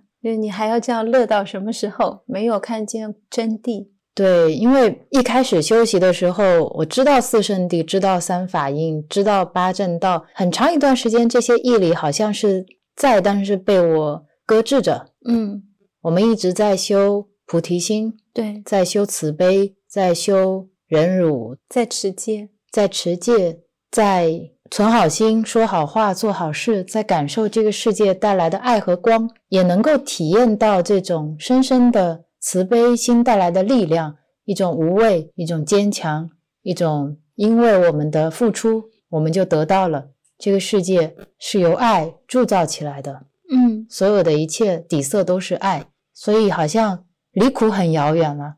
对，因为一般来说，当我遇到一个新的静坐的方式，我会希望了解它所有的阶段。其实龙波尊者在开示里面说，我们第一阶段是先要建立自己心的力量，就是你的觉性。然后当你心的力量足够的时候，你就可以直接去关心。在最开始，如果我们在关心的过程当中发现念头突然很多，而我好像还没有做好这个准备去面对它。嗯，一下子有一些，比如说像烦躁的情绪会起来，然后觉得有点迷失，没有办法经常产生这个觉性。那在这个阶段上面的话，是说明前世的力量还不是很够。那我们也可以通过一些其他的方式来培养这种力量，比如说可以去修奢摩他、观呼吸等等，这样选一个自己喜欢的方式，修一下关于定力部分的东西。等到心的力量攒一攒够了，然后再过来，我们就可以观心。然后观心观一段时间之后，我可以尝试观苦。如果我的觉性在生活中也经常练习，能够常常升起，就可以尝试观苦。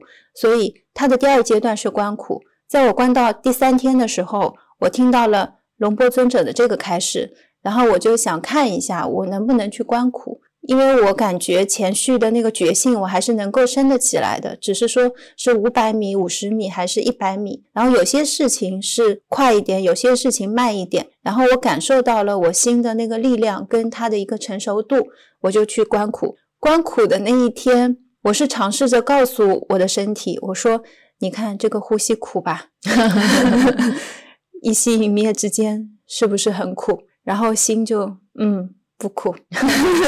那天我看见了念头就这样子跑来跑去，跑来跑去，跑来跑去。我突然有一刹那觉得这就是苦，这真的很苦。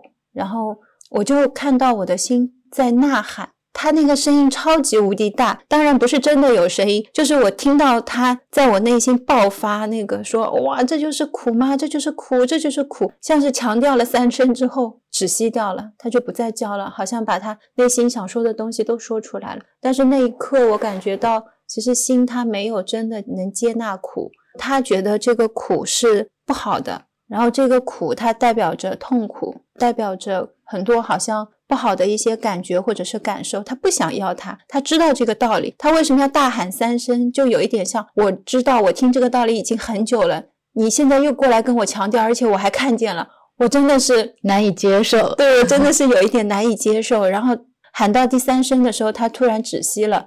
是因为他知道自己看见了，他今天面对了，就是这样子的一次静坐体验。然后我们两个的一个共同点都是，当我们发现这个苦的时候，我们俩都不难过，对我们俩都觉得很欢喜。是，我就觉得原来我逃来逃去的是这个。对，然后龙波尊者有一句话，他说：“极苦之后是极乐嘛。”嗯，那一刻我才好像。触碰到了一点点那个苗头，其实苦一直都在，其实苦才是那个终点，而我们知道终点本身是才是真正的快乐，是是，才是真正的自由，所以有一种莫大的欢喜。但是你有一点分享是我觉得很重要的，当我们能够观苦的时候，它有一个很重要的承托的基底，而那个基底其实就是我们之前。一直不断在修习的慈悲力，是一直不断在修习的一种定力、新的力量。对，不然会落到苦的深渊里。对，不然会没有办法接受这个苦。当我们生活中的很多苦没有力量去转化、没有力量去面对的时候，它也会显现在这个地方。我觉得这两个是一样的。比如说，我在生活当中会习惯以回避。逃避的方式来面对问题，等到看见苦的时候，我也不会想识别出这个是苦，我也不想承认这是苦，对，然后我会转身就走，对，或者心看见了，但是也只是看见了，是不是以一个真正的看见实相的方式去看见？对，所以我很感谢尊者带来的关于苦的开示。对，尊者是毫无保留的在分享他修习的这一些知识技能。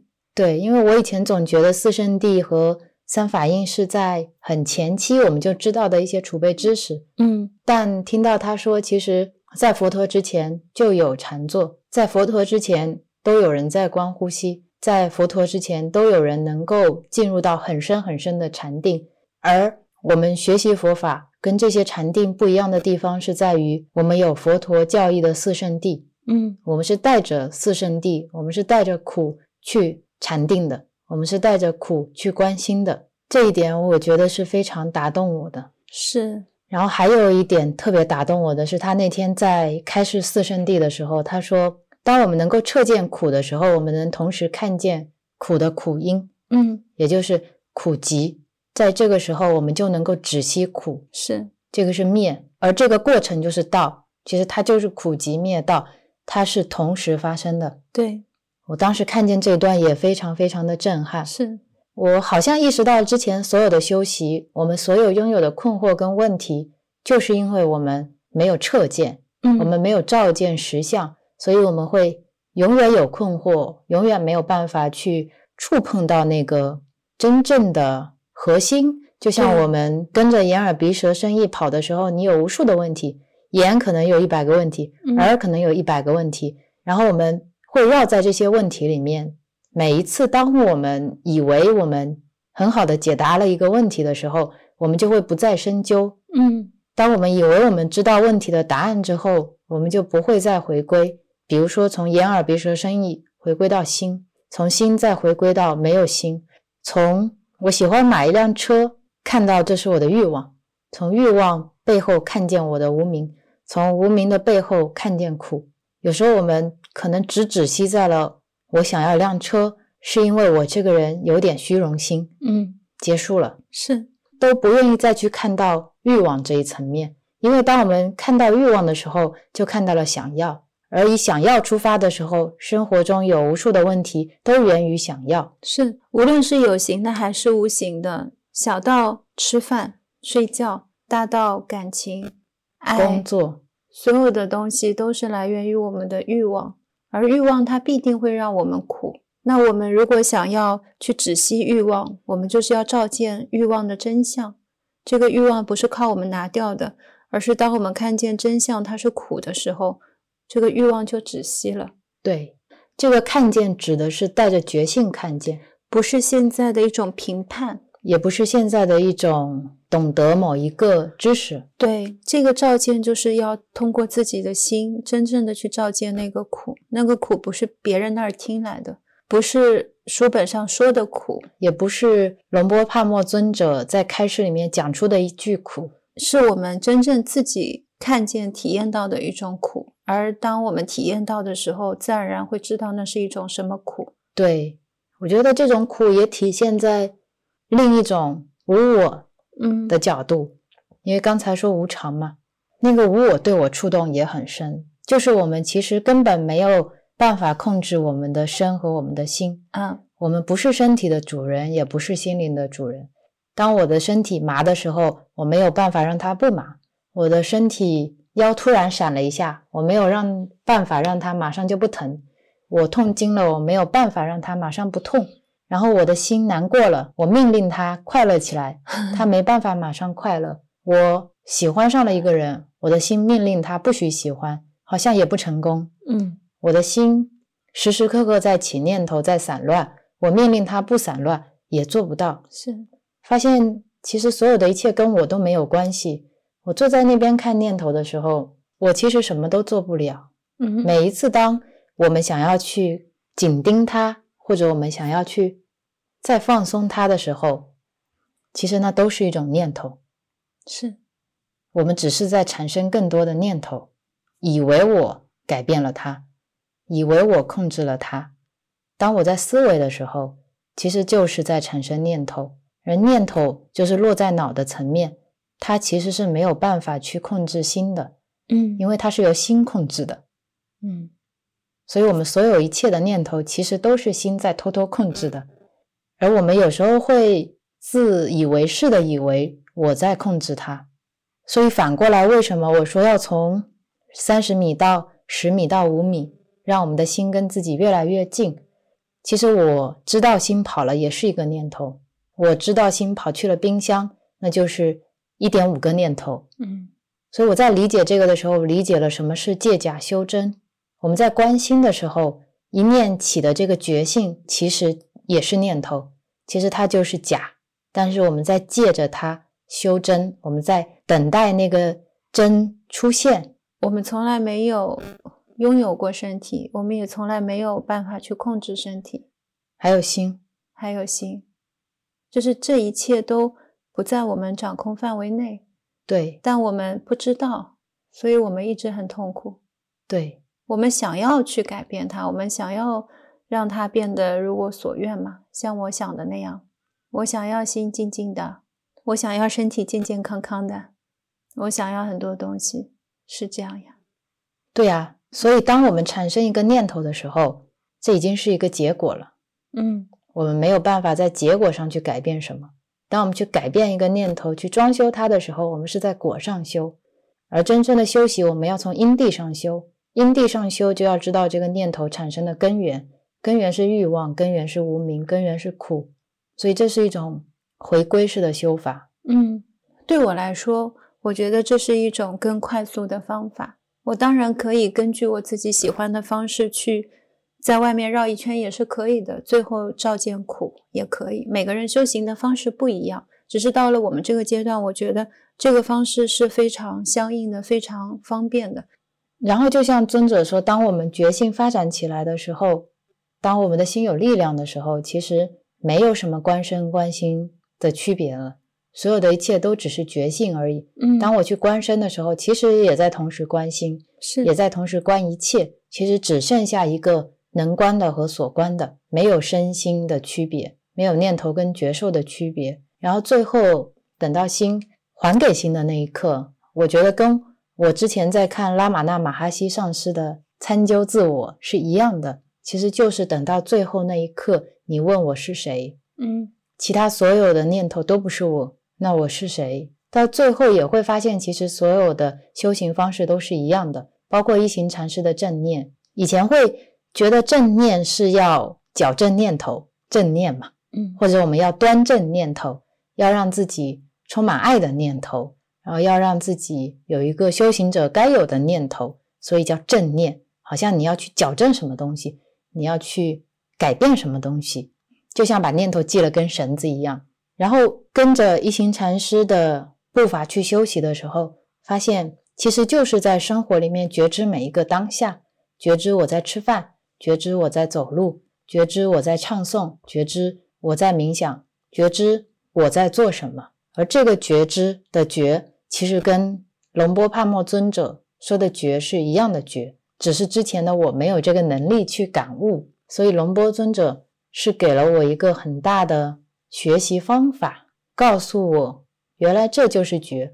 我好像透过他的这些阐述、这些开示、这些文章，关心的这个理论和方式，能够循序渐进的知道了到底什么是正念。嗯也知道了到底什么是当下的力量，也知道了到底什么是活在此时此刻。是好像所有的一切都可以重新被认识，都变得更加的完整，都可以带进来苦，也还是会带着爱和光。对，所以每次说到这个，就感觉自己特别的幸运，很喜悦。很喜悦。我觉得分享这期播客，并不是说每个人都要去关心，而是每一个人都能找到大家自己的龙波帕默尊者，能够找到自己的一行禅师，能够找到自己的杨宁老师、杨定一老师。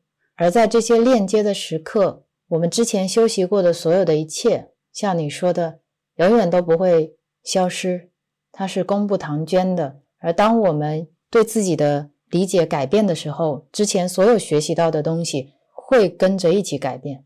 对啊，所以我们所经历的事情，它都是注定的，它也都是必要的。对，没有一口呼吸是被浪费掉的，也没有一个痛苦它是不必要的，也没，有一个爱它是会溜走的。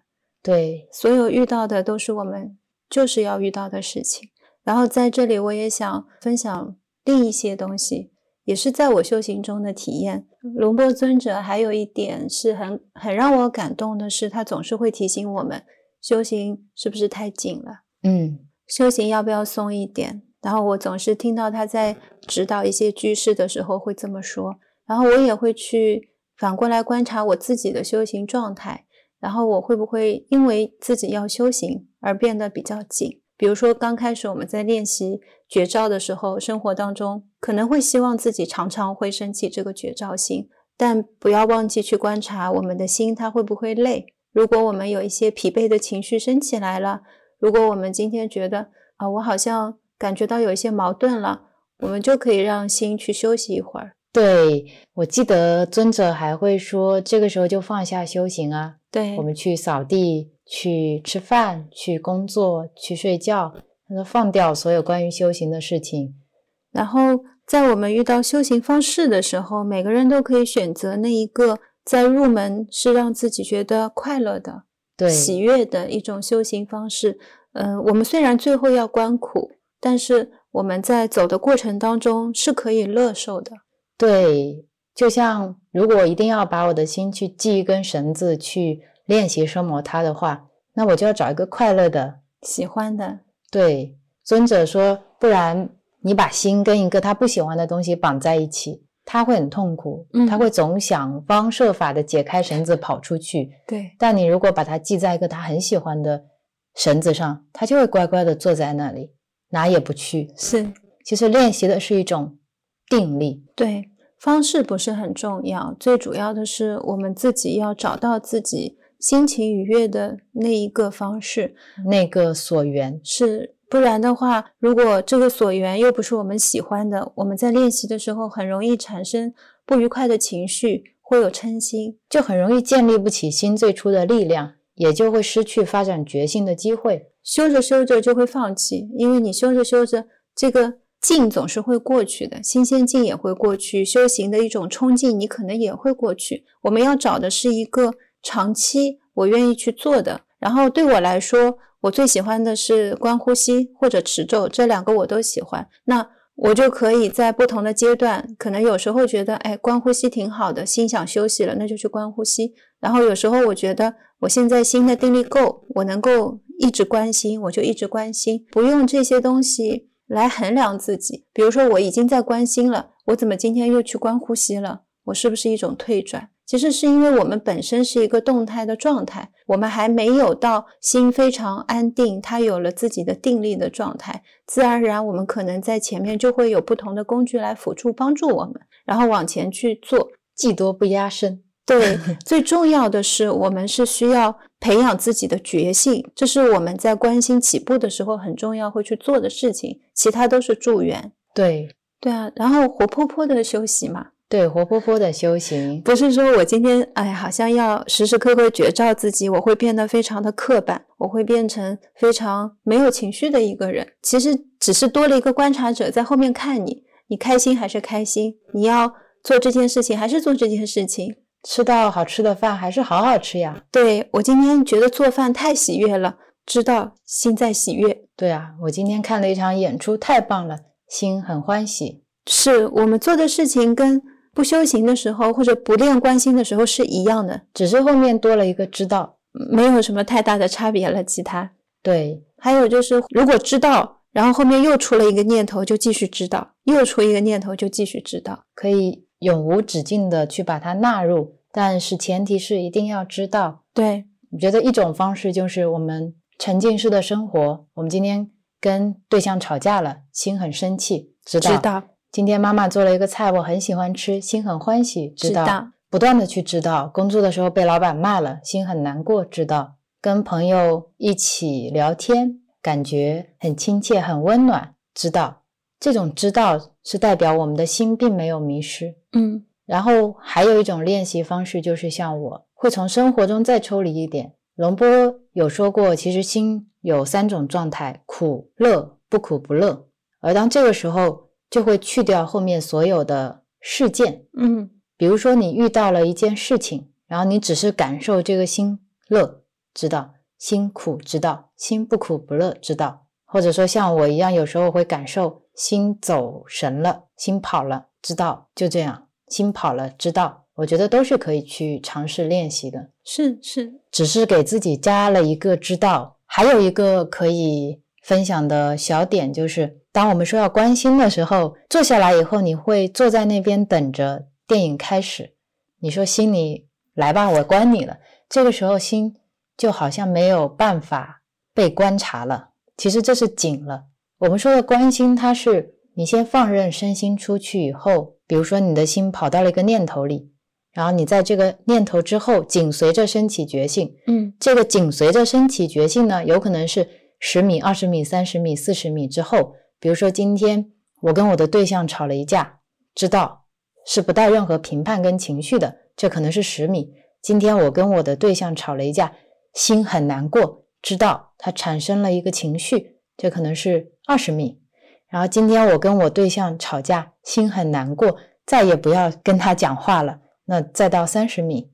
我说觉性是紧随之后产生的，我想说的是那个紧随的时间是可以有弹性的。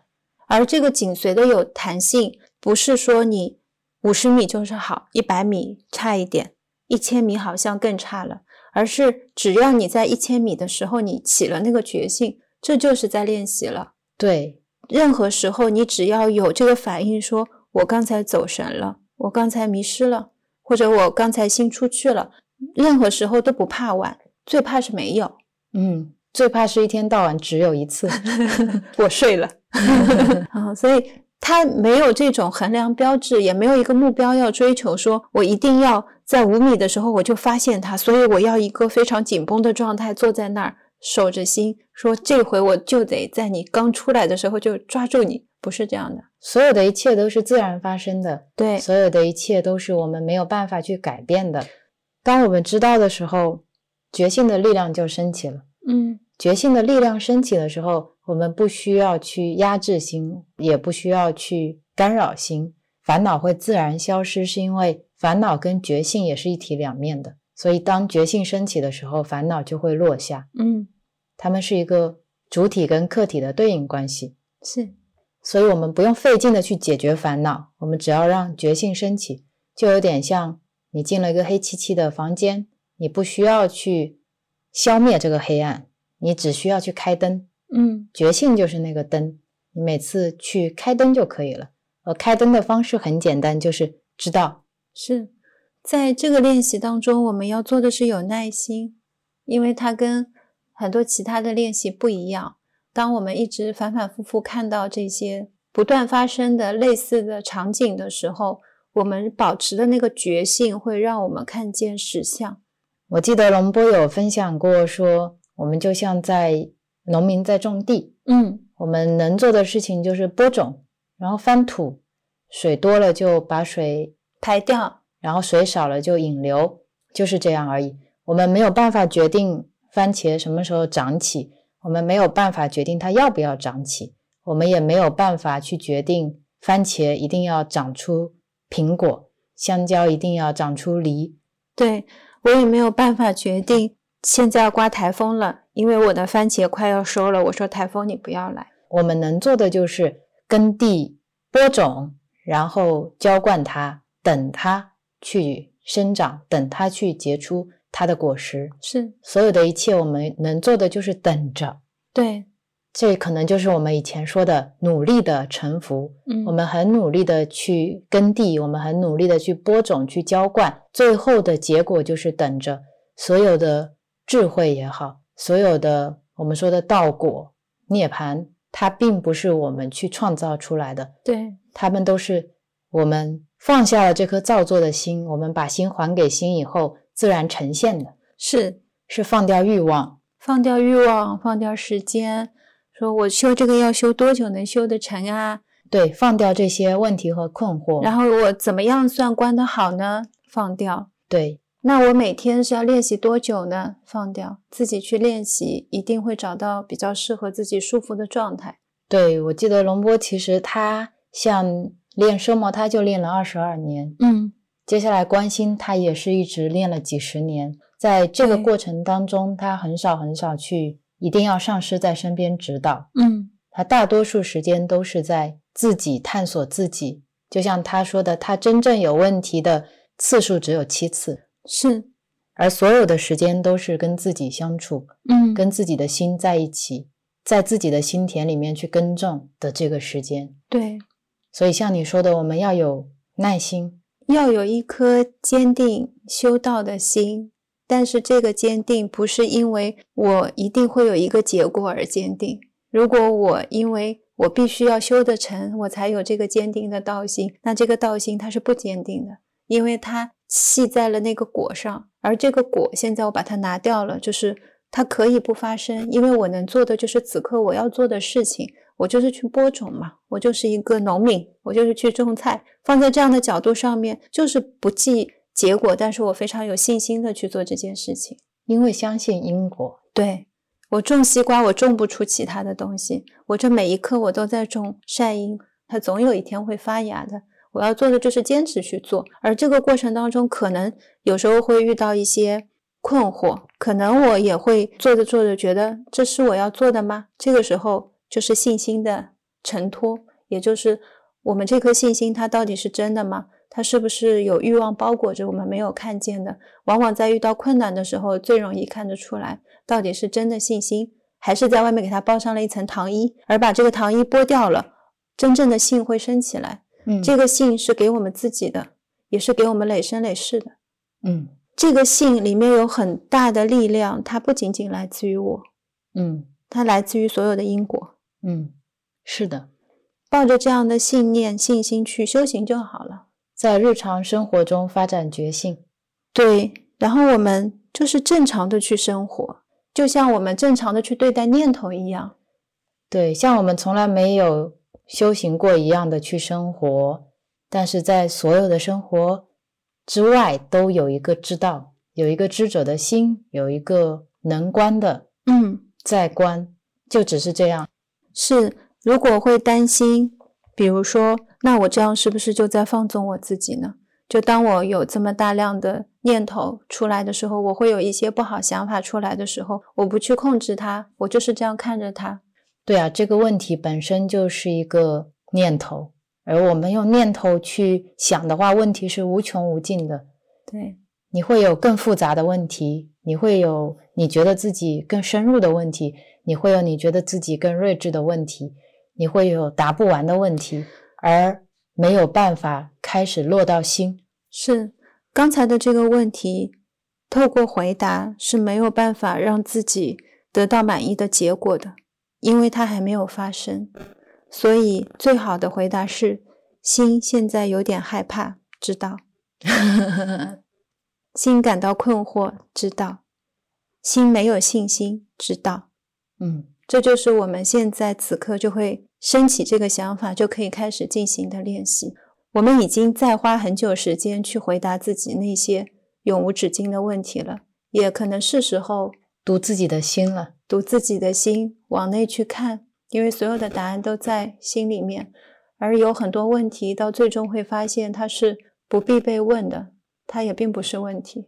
对，就像我们刚才说的这些黑暗，它并不是需要去解决的，我们要做的事情是去开灯。对，而开灯了之后，你会发现。哦，原来之前这些都不是问题，是是，一切一定是更简单的，一切一定是更平常的。对，所以这一次我们就先分享到这里吧。嗯，这是我们最近关心的一些体验，还有很多很多没有办法能够表达出来的，也有很多可能表达的不准确的，所以也很推荐大家可以自己去看。龙波帕默尊者的开示是去阅读他的书籍，嗯，去感受他的慈悲，去感受苦的力量。好的，然后也很欢迎大家可以听完播客之后去试着关心，嗯，比如说听了这期播客，心有点困惑，知道？对，听了这期播客很开心，知道？听了这期播客不开心，知道？我都能想到这期播客下面的留言，留言是什么？心很喜悦，知道。对，然后把这种知道带回到工作里，带回到跟所有的人的相处里，带回到跟自己的相处里，常常升起这个知道。我觉得这期播客我们就说完了。对，说完了就觉得真的很幸运了。如果能把一个知道带给大家，是好，那。那我们就到这里啦，感恩大家的收听，祝大家天天平常，再见。It won't always be this way. Will you live, dear, another day and give yourself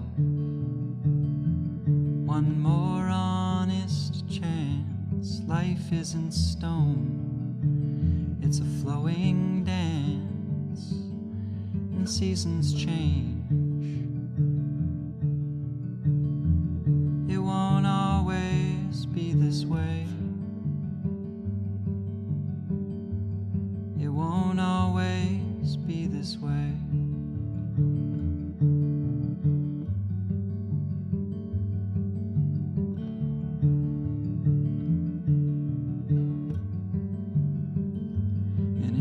You're struggling to find meaning in this world, you're not alone, dear.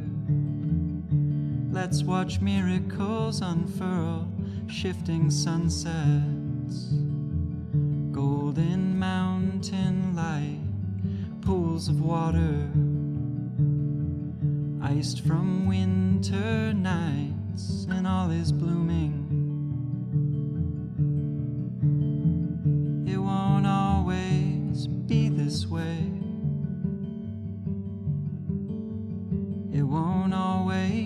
Be this way.